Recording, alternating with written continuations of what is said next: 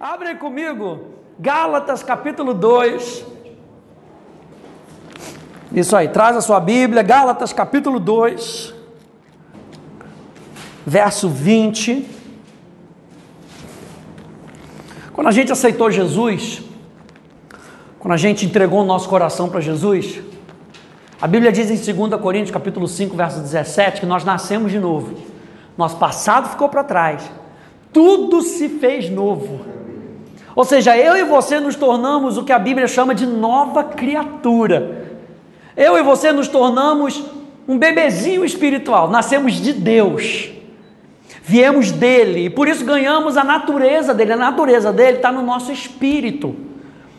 Hoje eu e você, no nosso espírito, nós temos a natureza de Deus, a essência de Deus está dentro de nós. E o apóstolo Paulo, aqui em Gálatas capítulo 20, ele estava ele estava confrontando, só para contextualizar, ele estava confrontando Pedro. Porque o que estava acontecendo? Pedro estava se juntando com os gregos, com os gentios, e estava comendo com os gentios. Os gentios eram aqueles que ainda não tinham aceitado Jesus, ele estava comendo ali com os gentios, papapá, e de repente chegou um pessoal de Jerusalém. E o pessoal que chega de Jerusalém eram os judaizantes. Eram aqueles que tinham aceitado a Jesus, mas ainda pegavam a lei, ainda viviam pela lei. Quando Pedro viu isso, ele, opa, não posso mais me, não posso mais ficar aqui junto com esses gentios não. Ou seja, ele botou duas caras. Enquanto ele falava com os gentios quando os judaizantes não estavam, quando os judaizantes chegaram, quando Tiago chegou, o apóstolo Tiago chegou, ele falou: opa, vou dar uma disfarçada aqui, vou ficar ali com os meus irmãos. E Pedro chega e dá uma lavada em Pedro. Ele chega, ele fala, cara, você que está pregando a nova aliança, você está aí com gentios, mas agora que chega o pessoal lá de Jerusalém, você quer dar uma de duas caras. E Pedro chega para. É, Paulo chega para Pedro e fala assim: não tem esse negócio de duas caras com Jesus. Ou é ou não é. Ou você aceita o estilo de vida que Jesus tem para você, ou então você pede para sair. E aí, Gálatas capítulo 2, no verso 20, ele fala da lei, né? ele fala do legalismo. E no verso 20 ele diz assim: Logo, já não sou eu quem vive, mas Cristo vive em mim. O apóstolo Paulo estava muito consciente da vida que existia dentro dele. O apóstolo Paulo estava muito consciente de quem estava dentro dele. E quem está em nós faz toda a diferença no nosso dia a dia.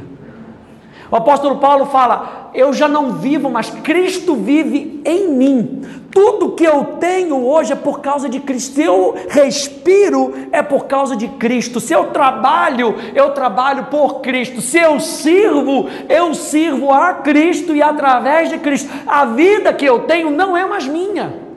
Eu não vivo para proveito próprio, eu não vivo para o meu próprio umbigo, eu vivo para Jesus, eu vivo para Ele. E ele diz isso aqui: já não sou eu quem vive, mas Cristo vive em mim. E esse viver que agora eu tenho na carne, eu vivo pela fé no Filho de Deus.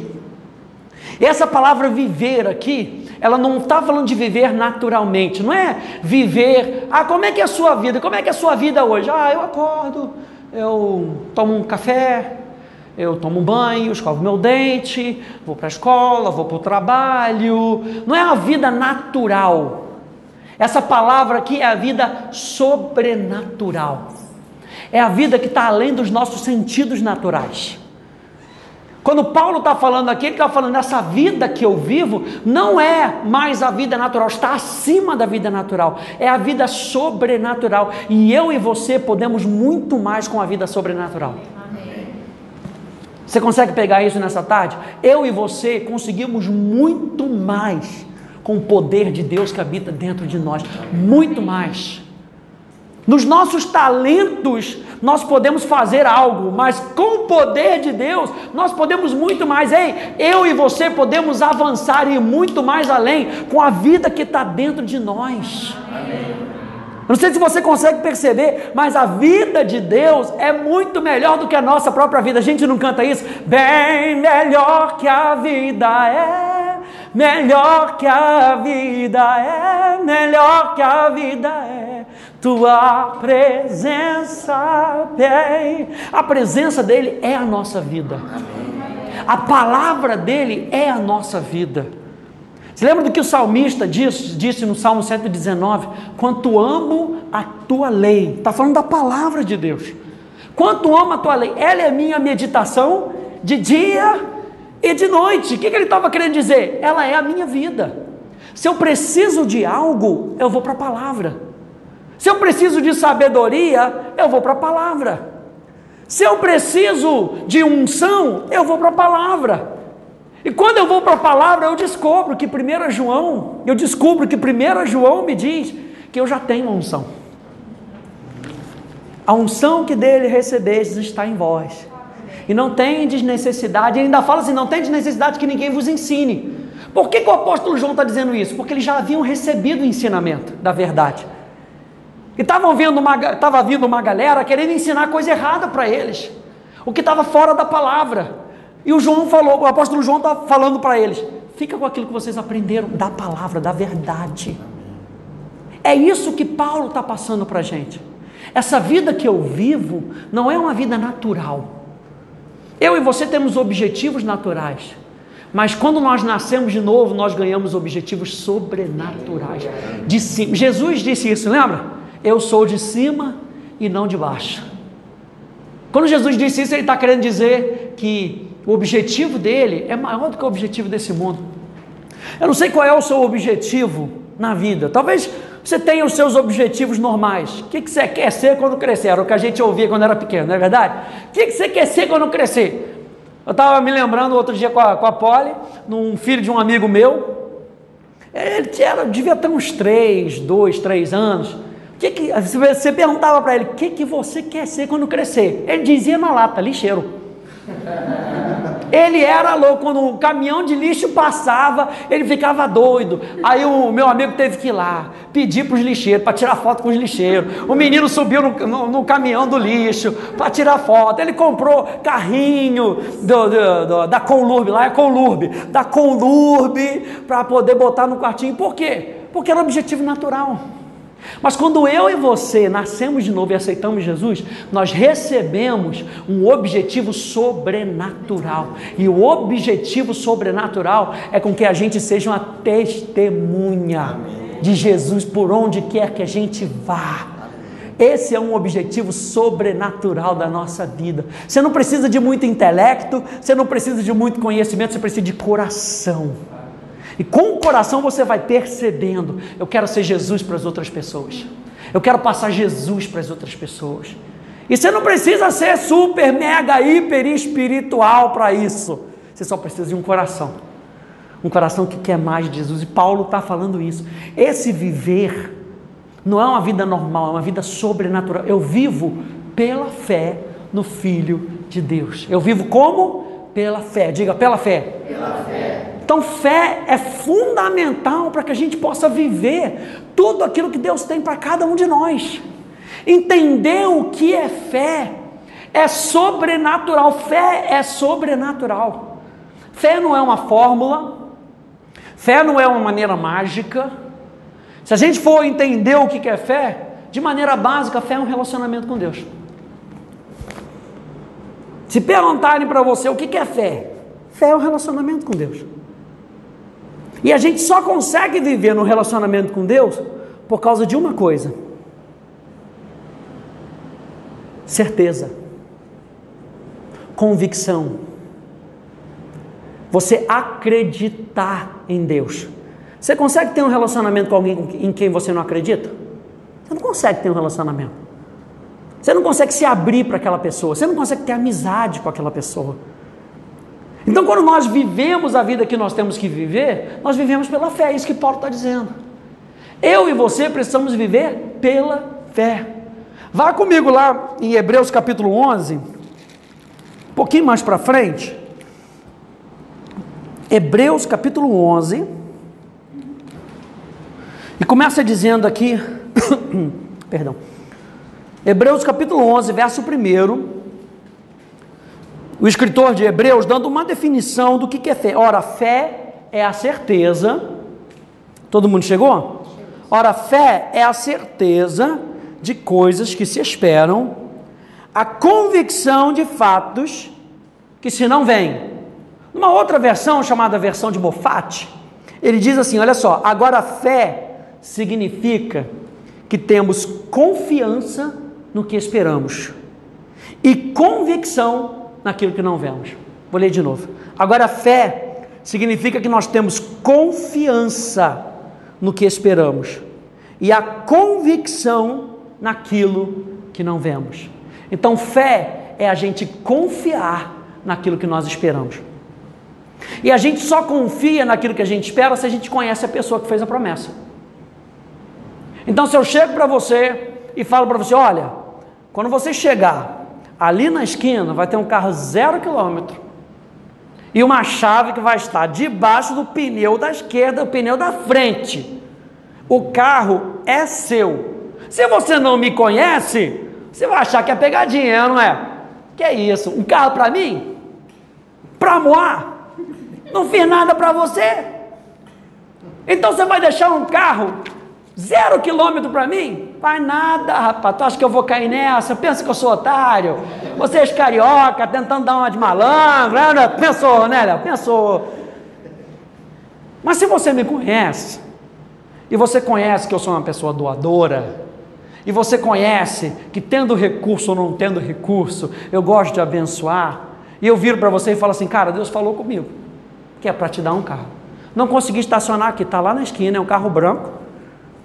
Tem uma chave, está em cima do pneu da frente, pneu esquerdo, o carro é seu. No momento dá aquela balada, porque tu fica até meio, que isso? É verdade? É verdade, rapaz. Pode ir lá. Quer ver? A gente vai, olha, tá vendo aquele carro branco lá? É seu, pode ir lá que é seu. Tá, tá no seu nome, já até botei no seu nome. Você vai e pega pela fé, receba, aleluia. Glória a Deus, você vai e pega, você vai e pega. A chave está lá, você chega lá, a chave está lá. É algo que você espera, porque eu falei para você, mas a confiança vem porque nós acreditamos na pessoa. Quando a gente vive pela fé, nós vivemos com base num relacionamento, porque fé não é fórmula. Fé é baseada num relacionamento com Deus. Se eu não, presta atenção nisso, se eu não conheço Deus, eu não ando pela fé. Você lembra de Abraão? Deus vira para Abraão e Abraão estava no início de um relacionamento com Deus. Deus vira para Abraão e fala assim: sai da tua terra, do meio da tua parentela, para uma terra que você não conhece, e eu vou te mostrar qual é a terra. Loucura, hein? Quem é que sairia do meio de uma zona de conforto para um lugar que você não conhece? Mas se eu conheço Deus, eu sei que Deus é um Deus generoso, eu sei que Ele é bom, eu sei que toda boa dádiva, todo dom perfeito vem do alto, do Pai das luzes, eu sei que Ele me ama, então para onde Ele me mandar, vai ser uma terra boa. Glória a Deus que nós chegamos em Ribeirão, aleluia! Glória a Deus. Então a nossa vida de fé Paulo diz: o viver que eu vivo hoje é pela fé. É baseado num relacionamento, é baseado numa convicção. E eu quero, eu quero incentivar você, quando você vier para uma reunião como essa, vem com expectativa. Sabe, não vem como. O que, que, será que eu vou? O que, que será que eu vou fazer? Vai ser só para a gente comer um pouquinho junto, né? Comer o, o pão de queijo da Gabi, aleluia comeu o pão da Renata, tem um pão ali que cresceu exuberantemente, aleluia. Ela ia fazer um pãozinho pequenininho, ela falou assim: Eu acho que não vai dar. Jesus meteu a mão no pão, o negócio explodiu. Cresceu, foi uma beleza. Então, a vida que nós temos que viver é uma vida de convicção. Se eu não conheço Deus, como é que eu vou conseguir andar com Ele? Olha só o que, que diz no verso 5, pula aí para o verso 5. Pela fé, Enoque foi trasladado para não ver a morte. Não foi achado porque Deus o trasladara. Pois antes da sua trasladação, obteve testemunho de haver agradado a Deus. Então agora vem o verso 6. Então, pasmem, o verso 6, antes dele vem o verso 5, e no verso 5 está dizendo que Enoque andou com Deus. Verso 6, de fato, sem fé, é impossível agradar a Deus. A palavra agradar aqui, gente, não quer dizer que Enoque vivia correndo atrás de Deus. O que, que eu posso te agradar? O que, que eu posso fazer hoje? Ih, rapaz, acho que Deus hoje está meio nervoso. Vou botar um bolinho lá para ele, ver se ele gosta de um bolinho lá para agradar a Deus. A palavra agradar aqui é concordar. A palavra agradar aqui no grego é concordar, andar junto. Ao ponto dessa palavra significar que Enoque andava de mãos dadas com Deus. Meu Deus! Andava de mãos dadas com Deus. Ao ponto de que Deus teve que falar: Ele anda tão próximo comigo, eu vou puxar ele da terra. Eu vou tirar ele, não vai ver a morte. Sem fé é impossível andar com Deus.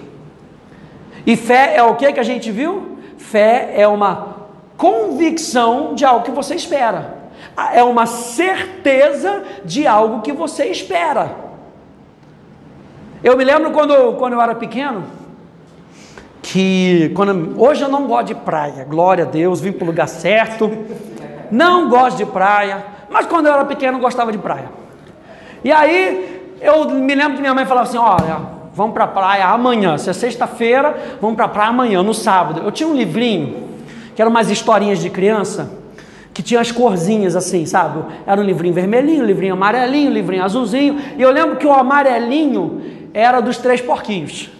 Eu botava o livrinho na janela quando eu ia dormir, para que Deus olhasse, quando ele olhasse para mim, ele ia olhar o livrinho e lembrar que o amarelo era o sol, porque amanhã tinha que fazer sol.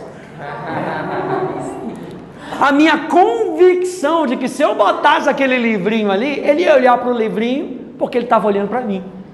Tinha uma convicção no meu coração: Deus está olhando para mim. Eu tenho relacionamento com Ele. Eu falo com Ele, Ele ouve a minha voz. Você lembra de Jesus? Quando foi ressuscitar Lázaro, Senhor, eu falo contigo, porque tu ouves a minha voz.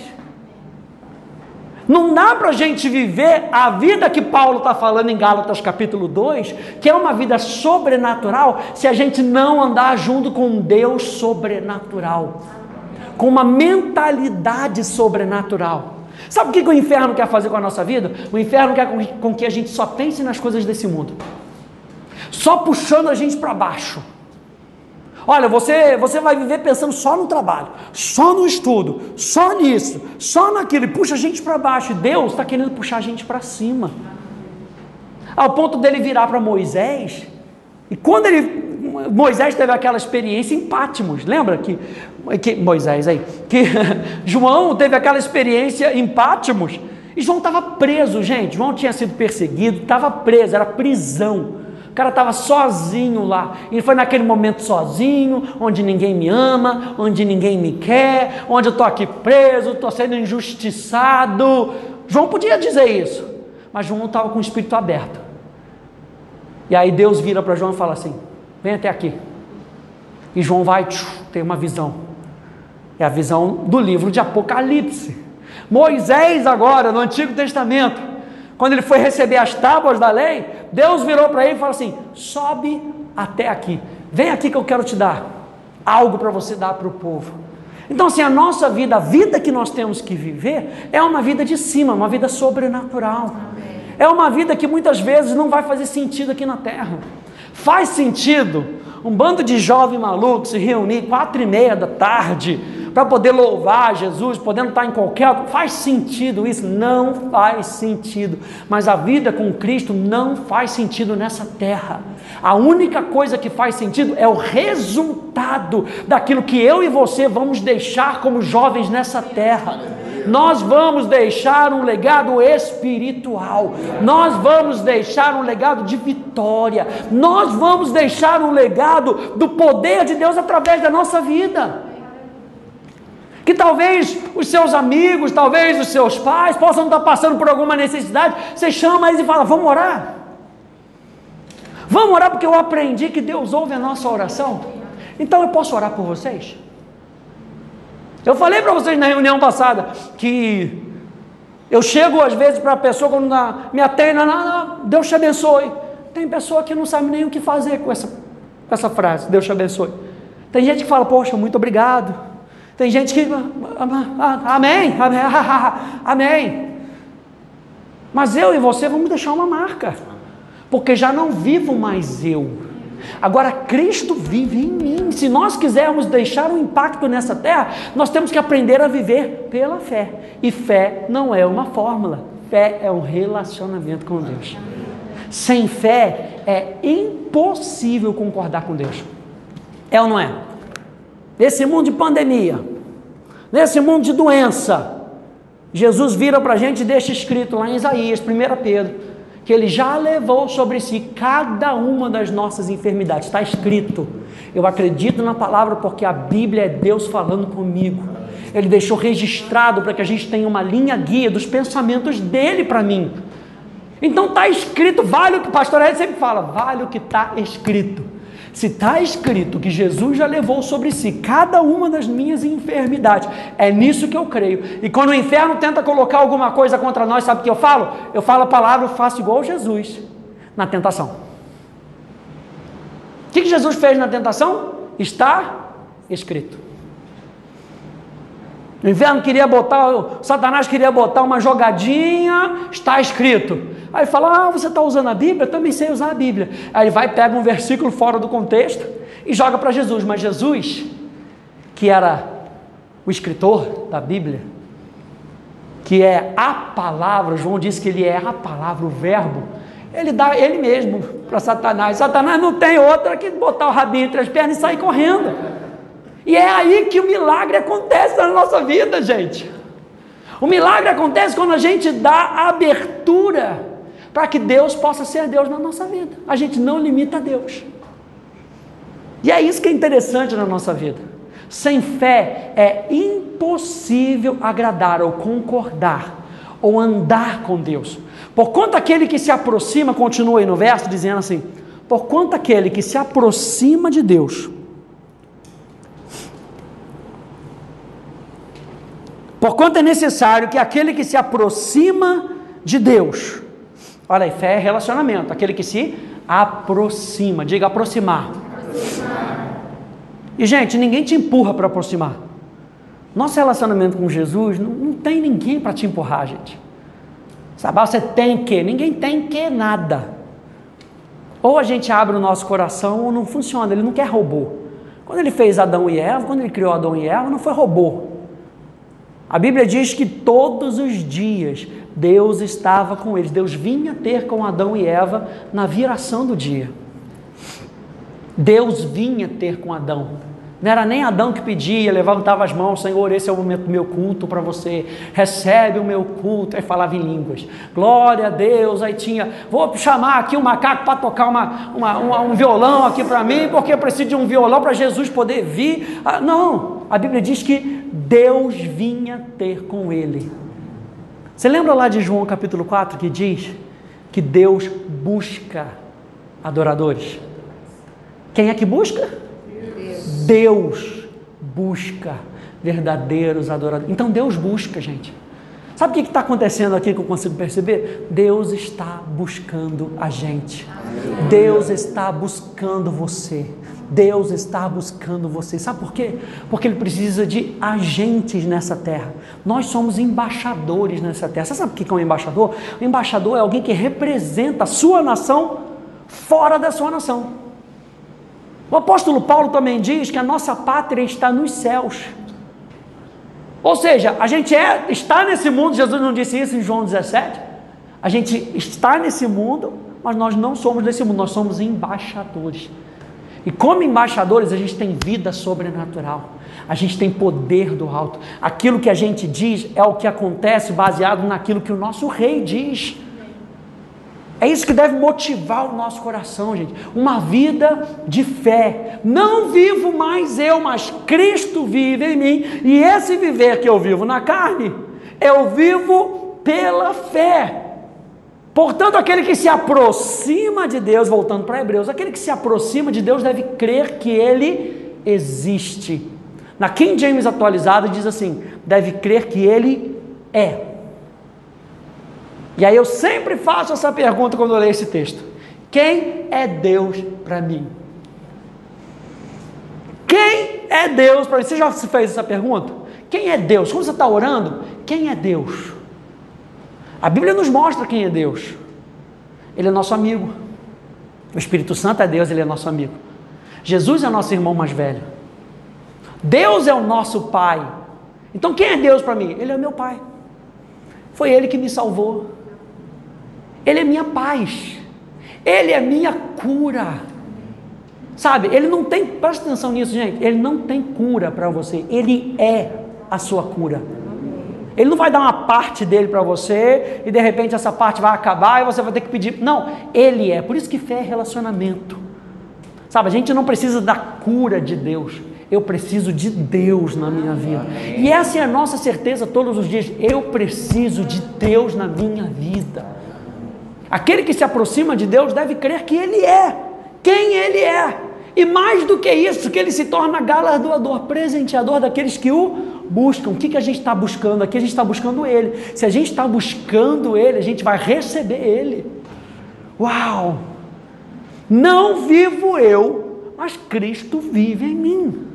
Olha só o que, que diz aqui na Bíblia a mensagem. Olha só que interessante. Como é que a Bíblia a mensagem coloca? Depois dele dar uma lavada em Pedro, o apóstolo Paulo, ele compara então a vida na, no legalismo, ou seja, aquela, aquelas pessoas estavam pegando a lei e tentando se esforçar para cumprir a lei. Parece com a maneira com que muitos cristãos vivem hoje. Recebem a Jesus e se esforçam para parecer igual a Jesus. O cristianismo não é esforço próprio. Sabe, por mais que eu tente imitar o R de vocês, vocês sabem que é falso, aleluia. É ou não é? Eu fico brincando com a minha esposa, eu fico, fecha a porta, aí, não, tá, tá errado. Tá errado, não é, não é assim que se fala. Eu tento, gente. Eu me lembro quando eu fui morar na África do Sul. Eu estudei inglês americano, coisa e tal, mas África do Sul, colônia britânica, o inglês é mais britânico. E eu tentava imitar o inglês britânico, eu acho que é bonito, é, é, o, é, o, é o sotaque local. Eu falei, vou vir com esse inglês americano, o pessoal vai ficar me zoando. Eu tentei, gente, tentei uns três meses, mas dava pino na minha cabeça. Porque eu me esforçava Sabe, em vez de falar water, eu tentava falar water. Saía forçado. Hoje o meu inglês é meio britânico, meio americano, meio sul-africano, ainda possível. Virou um mix do negócio. Mas era meio forçado. Quando a gente tenta viver o cristianismo de maneira forçada, não sai natural. Como é que eu vivo o cristianismo de maneira pura? Vivendo com Jesus. Vai demorar um tempo, mas ouça o que eu estou lhe falando. O meu R vai sair, aleluia. Mas vai sair, aleluia. Nem que os meus filhos tenham que puxar minha orelha, glória a Deus. Porque é pelo convívio. Você está É pelo convívio. Como é que a gente vive essa vida sobrenatural? Pelo convívio com Jesus. E Paulo estava falando isso com eles. Vocês estão tentando viver uma vida, essa é a vida legalista. O que é a vida legalista? A vida legalista é pegar a palavra de Deus e achar que você mesmo consegue cumprir a palavra de Deus sem Deus. Isso é legalismo. Então Paulo vira aqui para esse pessoal, aqui em Gálatas capítulo 2, e diz assim: Deixa eu explicar para vocês o que, que aconteceu comigo. Tentei guardar regras e me esforçar para agradar Deus, mas isso não funcionou. Então desistir de ser um homem da lei para me tornar um homem de Deus. A vida de Cristo me mostrou como fazer isso e me deu capacidade de viver assim. Aí eu me lembrei de João capítulo 1, verso 12. Todos quantos, pois, o receberam, deu-lhes o poder de se tornarem filhos de Deus. A criança, quando nasce, ela já nasce com um DNA. Sabe o que é esse DNA? É o poder para ela ser o que ela tem que ser. Ela não precisa se esforçar. Aí você estuda aquela pessoa, por que, que ela tem aquilo? Aí é a personalidade dela. É tá dentro do DNA dela. Ela não se esforçou para ser aquilo. Aquilo foi saindo naturalmente. E é isso que o apóstolo Paulo estava falando. Por eu conviver com Jesus, o que, que ele disse aqui? A vida de Cristo me mostrou como fazer isso e me deu capacidade de viver assim. Eu me identifico totalmente com Ele. De fato, fui crucificado com Cristo. Meu ego não ocupa mais o primeiro lugar. Pouco me importa parecer justo ou ter um bom conceito entre vocês. Não estou mais tentando impressionar a Deus. Agora Cristo vive em mim. A vida que vivo não é minha, mas é vivida pela fé no Filho de Deus, que me amou e se entregou por mim. E eu não volto mais atrás. Alguém pode dizer isso comigo? Eu não volto mais atrás. Eu não volto mais atrás. É uma decisão de Paulo, gente. Eu não volto mais atrás. Não está claro que voltar para a velha religião de guardar regras e agradar os outros é abandonar a nova vida de relacionamento com Deus? Essa aqui foi forte para mim. Não está claro que voltar para a velha religião de guardar regras e agradar os outros é abandonar a nova vida de relacionamento com Deus? Então eu digo para você nessa tarde, gente, que existe uma nova vida para gente. Sabe, existe uma nova perspectiva. Tem um casal lá na igreja, lá na, lá na Tijuca, lá no Rio, é o Paulinho e a Raquel. E a gente participou de uma conexão online e eles deram um testemunho assim, rapidinho deles, né? Pensa naqueles caras que chegavam da balada, iam para balada, baladinha, iam para baladinha e chegavam, cara, torto em casa. Chegavam, mas chegavam torto. Era o estilo de vida deles. Aí alguém falou de Jesus, eles decidiram se abrir. Não deu um ano, presta atenção, porque não é a igreja que muda a gente, não é vir para a igreja que muda a gente, é o nosso relacionamento. A igreja é um ambiente que nos ajuda. Tanto que Hebreus capítulo 10 vai falar isso para a gente: não deixe de se congregar. Por quê? Porque é onde você se congrega que você é estimulado a andar em amor e a amar os outros, a receber amor e a dar amor para os outros.